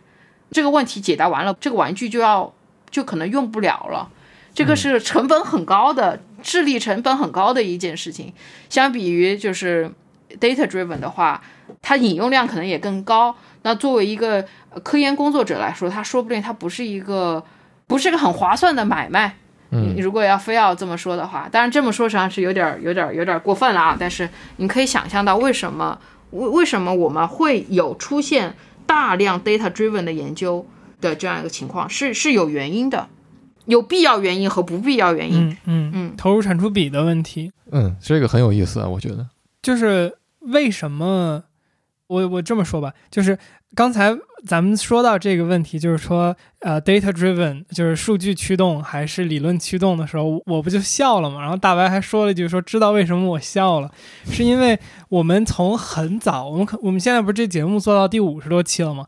我们可能从第二三十期的时候就开始听到，因为我们当时组织了两一个宇宙学的研究者和一个就是刚才说的那个高能物理研究希格西伯斯希格希格斯波色子的那个我们的朋友，我们邀请他们两位对谈，然后他们两个就有提到这个理论物理学家和就是呃实证物理学家。对实证物理学家之间的这个差异和区别，然后他们两个还比较巧的都是 实证那一派的，所以他们就有吐槽一些这个理论物理学家的一些呃形式的风格和方式吧。但是我的问题其实是说，就是这个事情为什么一定要分开呢？是因为人的精力有限，所以你只能从一个模式去工作吗？我不觉得，哦我不觉得，我觉得至少在我和我的圈子里面，我觉得这是可以共存的。大家都知道，我觉得这才是正常，没有哪一边儿是绝对正义的，对吧？对对对对，这些都是我们的工具，我们的目标是，我们的目标在我们的脑袋顶上，我们的目标是去了解大脑是怎么工作的。我只要是出于这样子的一个愿景，只要是抓到猫的，呃，只要抓到猫去了，只要是抓到耗子，谁是管它是黑猫还是白猫，对吧？雷先群王了。对吧？但我的我的意思就是说，嗯，对，我我能明白大家为什么会讨论，因为我经常也和我老公，只现在他不了，他现在是飞行员，所以说他已经没有这个资格跟我讨论这些问题了。但他以前，他以前是在帝国理工学物理的，经常哎呀就很藐视我们学神经科学的人，就是说，哎，你个是你们那个啊 p value 就是 p 值零点零五就能算是可以讲故事的事情呢，我们的 p 值是什么什么什么，对吧？这个这个大家都说，嗯，那我觉得这是没有就没有必要，知道吗？就是就这个就是陷入了这个科学家装逼的这个圈套里面，就呃，至少以我的角度，我我觉得经历可能是一点，嗯，但我觉得那是个借口。你说的这经历也很有可能这个人偷懒，他不想去想，不想去想实验，或者说他没有能力去做实验。你要是没有能力，你就是这是一个可能。但是我要说的是，就是说，就是这个是 OK 的。但我觉得最重要的是不能够，我见我个人的看法是比较，我我希望至少我和我的学术好友们不能够进入的一个误区是什么？就是完全只看 data，就是只 data driven。那个实际上是一个什么呢？探索式的一个研究。我们应该是带着问题去找答案，而不是纯是啊，答案在这儿，我们去找吧。就是我们去看看有没有什么答案，捏吧捏吧捏吧，捏出一个答案啊，我再去捏吧捏吧捏吧捏一个问题，然后咱们斗起来，哦，去发篇论文。那这个绝对是是有有大问题在里面了。嗯然后我觉得还有一个原因，还有一个问题，实际上也说到了这个学科，我觉得这个这个问题是就是学科之间是通的，我我不认为它是针对神经科学的，我觉得物理应该也是类似，只是说物理学家们可能在这个问题上更有态度吧，他们可能遇到了更极端的例子。对我我我我稍微插一句补充一两句，就是最后我听下来，我觉得其实就是说，当初 Jack 笑的这个这个点啊，就是说我们那个之前两位嘉宾说的事儿和您说的这个 data driven 还是 theory driven，这个其实我觉得还不是一个就是嗯。层级上的东西，就是嗯。我觉得按照思佳老师说的这个 data driven 和 theory driven 的两个对立呢，其实都算实证。按照他们这个物实证物理和这个理论物理的模型来看，都算实证派的，因为毕竟还是要做实验的。嗯当时主要是吐槽那个理论物理学家，就是相当于画饼，画出来的东西自己也没法证明。哦不不不，我们也有，有我们不不不，我们也有你们说的那种的，我懂的，我完全明白的。我们叫 free energy principle，我们有一个很有名的一个理论，很多理论是，哎，怎么说呢？我给大家大家讲个故事吧。UCL 有一个很牛逼的大佬，每一年诺贝尔奖要得奖的时候，他都可能是守在那个电话机面前，认为自己可能会得奖。这个人名字叫 Friston。呃，大家不要笑，这个人很牛逼的，真的是很厉害的啊。但是您那个叙述角度，感觉或多或少带点 私人情感。不，大家就是大家都知道，但他是个很好的人。但是就是我们大家都知道，他他肯定是希望自己要得诺贝尔奖，因为每一次他要得诺贝尔奖前夕，他就不会离开他的办公室，你知道吗？他就会在那个办公室里面等着他电话。然后他也得了好几次那种所谓啊。他得了这个奖，今年诺贝尔奖有可能就是他喽，这样子的奖项。所以说，大家懂的，这个人一辈子，他年纪也那么大了，人一辈子总是有那么一个有一个盼望点的，是吧？是，就这么一个人，差这一口气儿，就那么气口气儿。但他但他很好很好，然后我们也有合作。就这位老师叫 Carl Friston，他有一个很有名的理论叫 Free Energy Principle。我不往下深究了，大家可以去知乎看一下。知乎上有个专门的问题，叫做“大家看懂了这篇文章吗？” 嗯，那个就是个纯理论的一个研究。嗯，实际上大家要知道，神经科学已经进入这个状态了。神经科学有很多这样的研究。实际上，我做的很多研究也是这种纯理论，我是去验证某些理论的研究。比如说，我我的一个博士的研究，我我举个例子。一个大家可能能懂的例子，来吧，比如说，我们知道大脑里面有很多化学物质，是吧？那其中一个叫多巴胺啊，这个大家应该都知道。然后多巴胺，大家都会说啊，多巴胺是个快乐物质，那这个是狗屁啊，这个不是快乐物质。呃，用简单的话说，它是奖励，它它和奖预测奖励有关。用最简单最简单的话说，它是欲望，它让我们会有动力去做一些行为，以求得到某些奖励。嗯。但是我这么几句话，实际上是每一句话都代表着一个时代，好多好多论文去验证它是不是这样。然后接下来下一句话是又有个实验改变了我们的理解，然后再进行了推动。然后我为什么我要说到理论呢？多巴为什么这么有名？是因为一个是因为它有这个和快乐有关、和欲望有关这样子的一个天生的话题点在那里，对吧？天生带流量的一个事情。嗯，还有一个原因是因为我们对它了解特别的多。因为在大概二三十年前，三十年前，有一个科学叫 Peter Dayan，也是 UCL 的，他用一个数学模型能够解释多巴胺在大脑里面的功能。我们认为，现在认为多巴胺是什么呢？多巴胺它的功能是什么呢？不能简单用奖励来说，因为如果是奖励，那我说我给你一个大一点的奖励，我比如说你得了一百分和你得八十分，是不是你？得一百分一定大大的大于八十分，是不是你得一百分的时候，你的多巴胺就会更高呢？一定更高呢？不是这样子的，因为我们都知道这肯定是有一个语境在里面的。比如说我有个朋友，他天天年级第一，他每一次得分一定都是一百分，他再得一百分，他没有快乐，他没有那个奖励的感觉在，对吧？而如果我从一个四十分的人突然得了个八十分，那那我肯定疯了一样。哎呀，范进范仲进呃那个什么范进中举了是吧？对吧？好了，我中了。对，然后中风了。对，那为什么会出现这个原因呢？那为什么多巴胺还哦多巴胺你还挑一百分八十分你挑人了？它不是的，因为它的多巴胺它并不是奖励这么简单，它不是因为你有奖励就一定快就一定会有多巴胺，而是说它是一个 surprise，它是一个我们叫。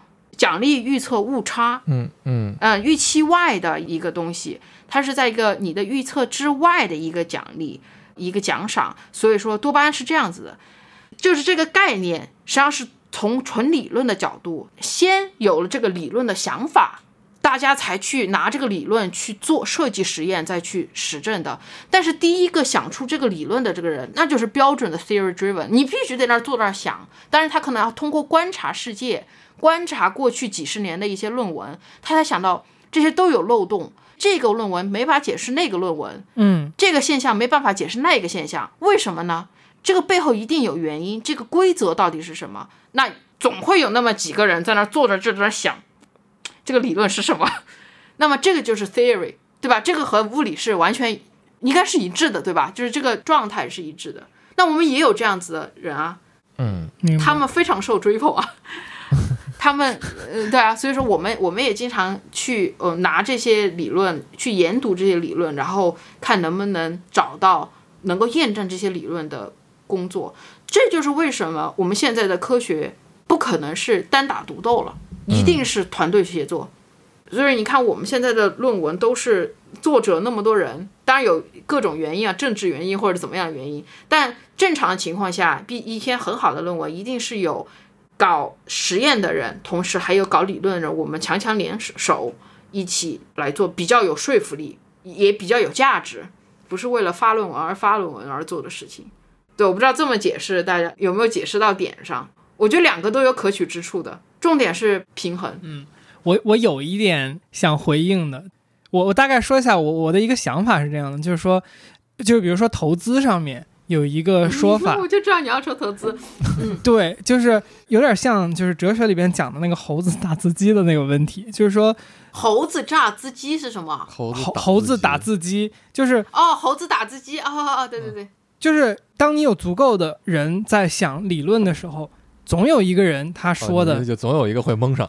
对，然后然后实际上最后证明这个事儿还是靠数据和实验，但我们就不展开这个了。我刚刚想说投资那个事儿，是我觉得有一个比较有意思的例子，我记得我跟我跟大白应该聊过，就是你说投资到底是一门真科学，还是一门呃，就是因为投资这个事儿就有点像它是一个筛选机制嘛。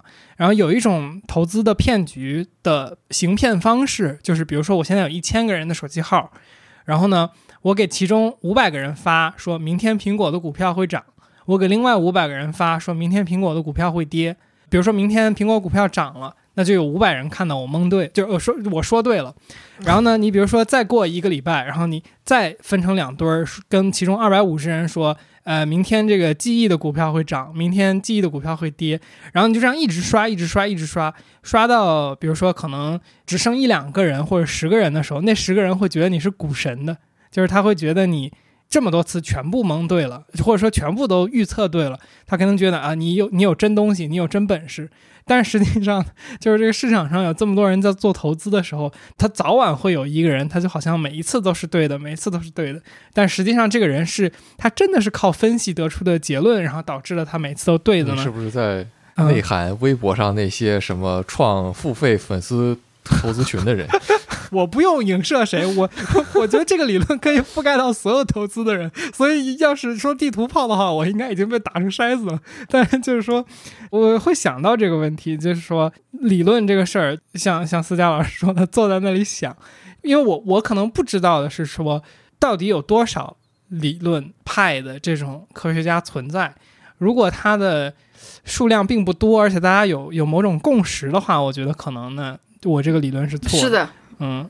你这个例子实际上举得特别好。这个当然是我们对理论过多理论存在的一个恐惧，所以说我们也很恐惧那种万能的理论，就是它啥都能解释。包治百病。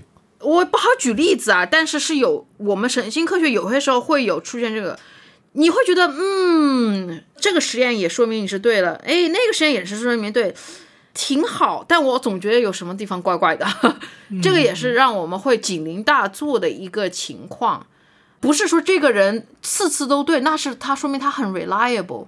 但是你说你的那个例子，我我也可以展开，但我就不展开了。这是统计上面，实际上我们神经科学有很多关于这样子，因为我研究的是，我们认为大脑实际上是一个贝叶斯机器。实际上就是你你说这个例子，我觉得很很值得回味。展开一点贝叶斯吧，我觉得这还挺有意思的。就是我们首先就是大脑不是个机器，it's not a machine，就是不是那种我们认为那种想象中的一个算法机器，不是这个意思。但我们认为很有可能大脑是一个贝叶斯机器，什么意思呢？大家可以去搜一下什么是贝叶斯。贝叶斯是一种数学的概念，它是一个靠概率的一个概念。用人话一点来说，就是大脑会一直去关注概率，然后去做，它是通过学习过去的概率预测未来。我们举个简单的例子，实际上大家现在就在做这个概率的一个测试，因为我说话我说的这么快，你大脑一直在这种无缝衔接的状态，一直在跟着我的话，甚至你能够马上跟我交流。这实际上运算量很大的一件事情。那我大脑是怎么办到不间断的一直做这么几个小时的呢？一个很重要的原因是因为大脑是有一个数据库的，它它知道我语言的一个数据库，它能够通过我刚刚说的几个词预测下一个词是什么，或者下一个字是什么。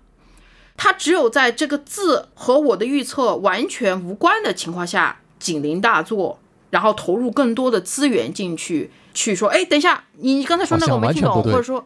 呃，没完全没对，哎，我们再讨论一下这样子的一个情况，对吧？但如果是我的所有的话，即使是这个话你从来没听说过，足够没有听说过，但你基本上是可以跟得上我的呃语言的这个情况，是因为大脑是个这样子的一个，它通过学习过去的概率预测未来会发生的事情的这么一个机器吧，一个概率性机器，一个统计机器。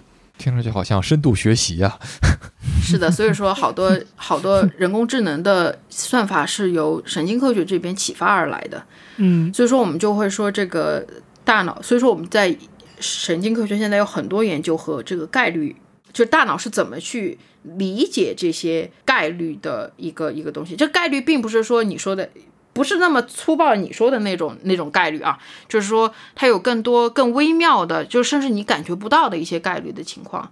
但是你说的这个，实际上，呃，你说这个例子也蛮有意思的一点，就是说你可以想象，人大脑上可能也在干类似的事情，嗯，但是一个很大的区别在于，你说这个问题有个问题就在于你的这个比例，你的这个 chance level 非常的低，对吧？你的这个。百分之几千万分之一，可能才会有这么一个，还要要要累积到多少次，他才能够完全信服你？呃，你是一个股神，嗯，而且人不是单独的，他一定会去看你其他的决策，嗯，除非你完全把它 isolate 掉，他不可能办到。所以就这种这种这种思考实验，它的局限性就在这里。他这么听是正常的，但是问题在于我们人。人的大脑都不是这么工作的，他是不会忽略其他信息的，嗯，他一定是会，他可能在某些信息上会加码，up weight，但是他不会忽略所有其他的不相关信息。这也就是为什么对于人脑噪音很重要，noise 很重要。为什么人脑我们即使在做同一样事情，我们都会有 noise，都会有不同的一些变化。这个就是我们大脑既定的一个一个一个一个模式。这个模式可能对我们来说非常有用，实际上是有益的，它不是个坏事儿。就是同时在发生很多很多事情，然后你给了其中一部分更高的权重，是不是噪音就有点像潜意识里边发生的那些很多很多各种各样同时在进行的想法？就是噪音有很多维度的噪音，嗯，最简单的噪音就是，比如说我给你一个声音，你听到那个声音你就按下空格键，这么简单的行为。你做五十次、一百次，其中都是有很大噪音在里面的，就是你的这个工作是完全不像机器那样精准的。嗯，那你会说，那为什么要有这个噪音？这个东西能够发散到很多地方去。比如说，我我的这个例子里面，你要做的这个工作非常非常极端简单，对吧？我的这个工作可以变得稍微复杂一点。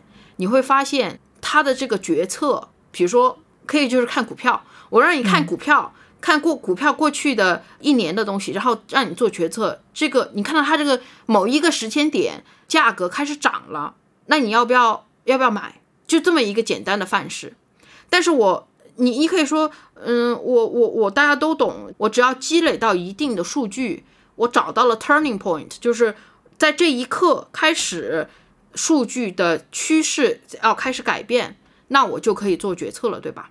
然后我甚至可以把你训练的很容易去识别这个 turning point，嗯，但是你当你让一个人去做，你让他去做一百次这样决策，他还是做不到完，他他每一次一定还是有一些变化的。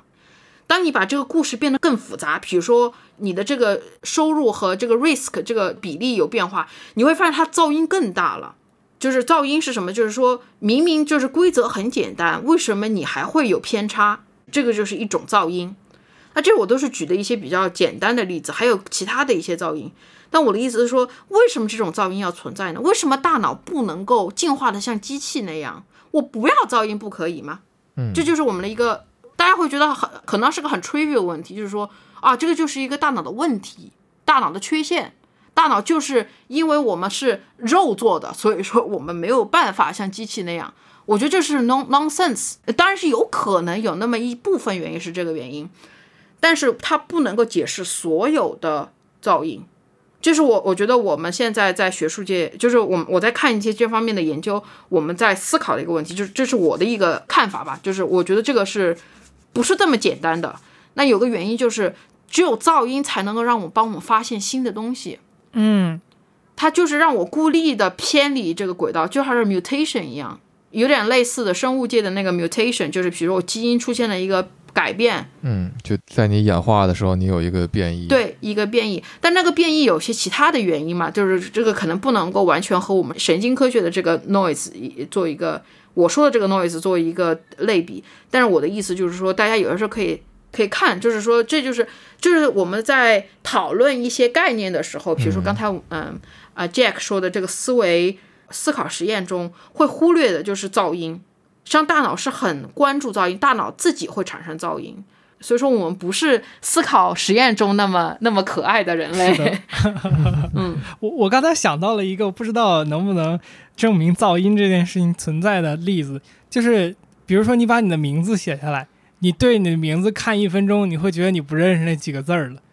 哦，这个不是啊，这个是。一个呃，这个是一个 一个真实的一个那个，也是是一个很有名的现象。哦，就是它是既视感的反 反面，就是既视感，就是我没有见过，然后但我看到我感觉自己很熟悉。嗯，还有一种就是过于熟悉，熟悉了之后就变得陌生了。我记得我在知乎上还写过一篇这样的问题，但是我我忘了忘了是什么了，就是我写了就忘太久了。这个应该有一部分原因是和这个记忆有关系的，和我刚才说那个噪音可能不是很一致。嗯嗯，但这个挺好玩的。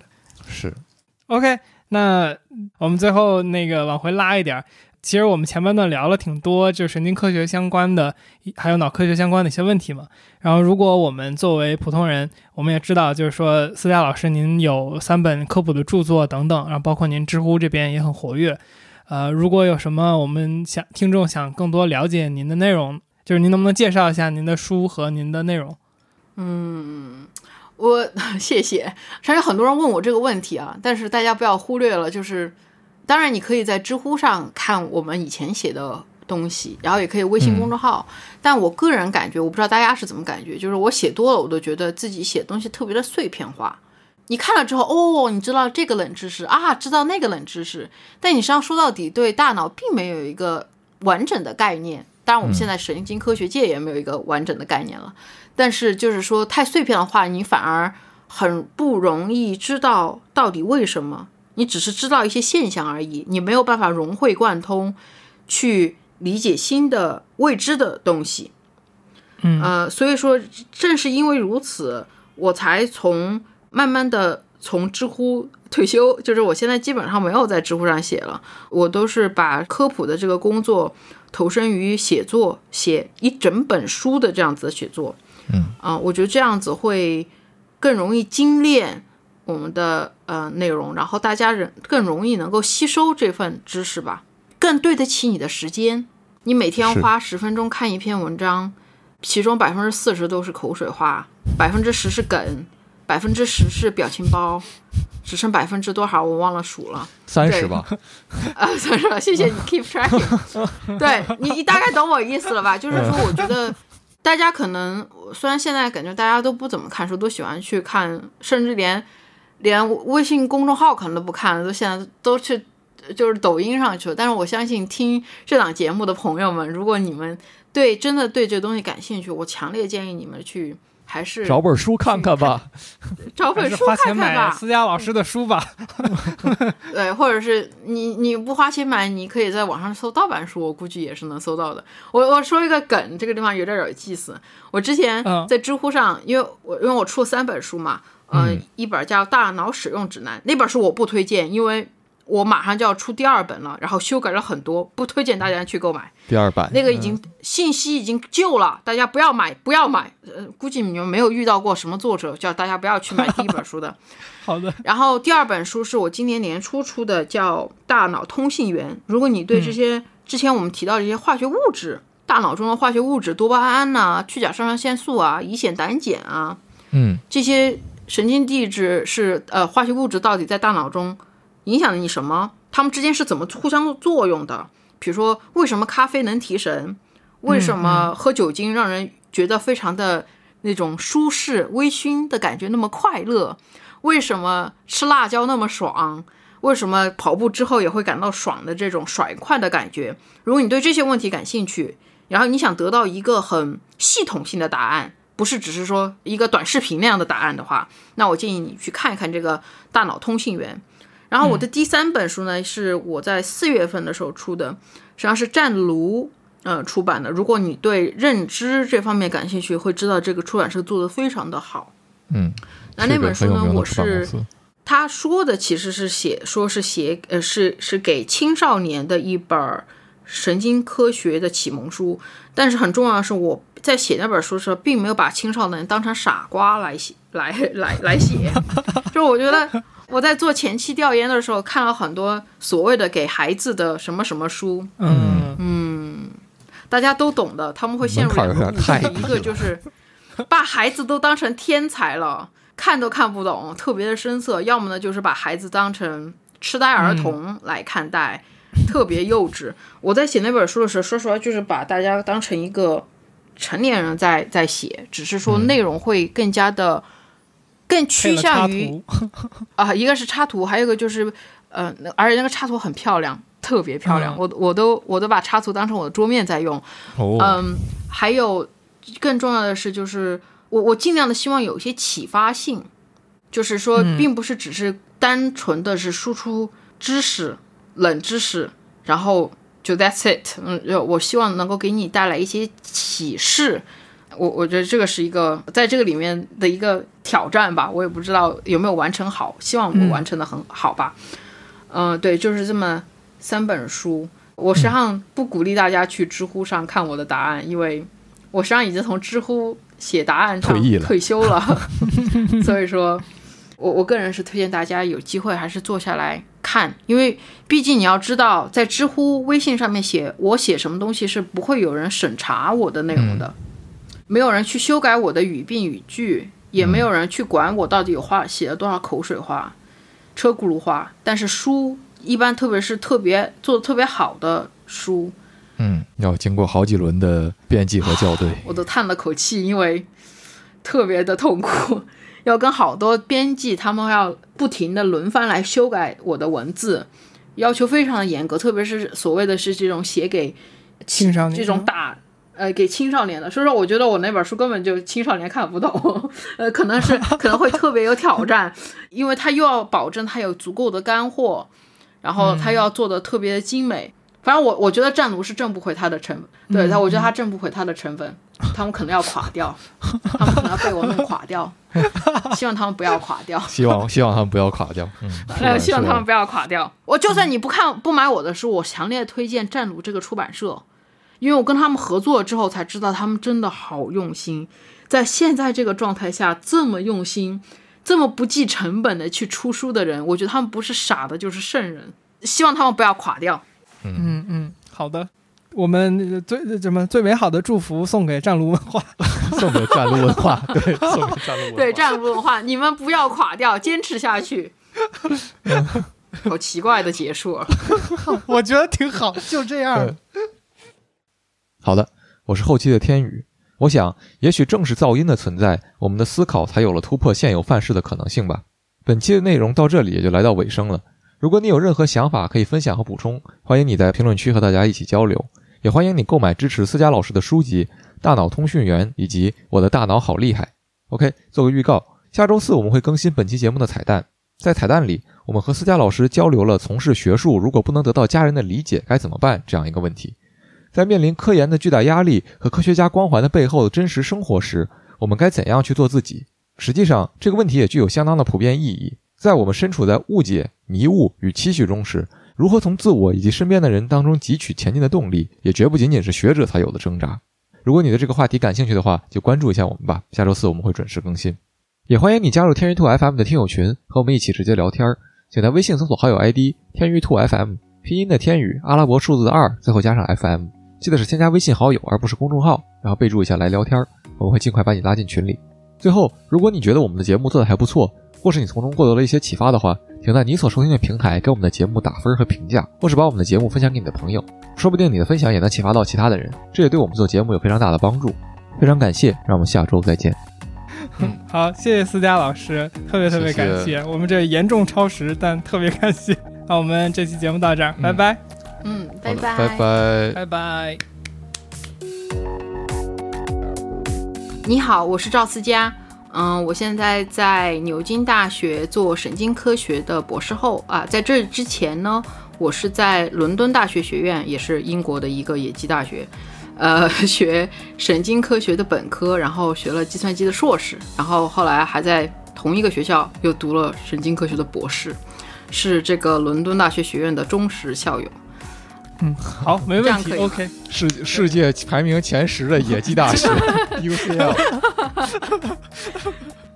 对，没问题，没问题。我觉得大家欢迎大家去知乎去搜寻，呃呃，国外有哪些看起来名字像野鸡大学，但不是野鸡大学的学校？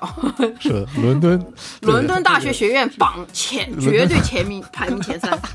是的，是的，我经常我讲，我跟你说，我跟你说一个好笑的事情，这个是伦敦大学学院，首先所有人第一个问题，首先大家会没有听过的上大学还是个大学学院吗？对对对，他会 pose 一秒钟。你你这个是大学还是学院？就是你你你学伦敦大学学院是大学还是学院？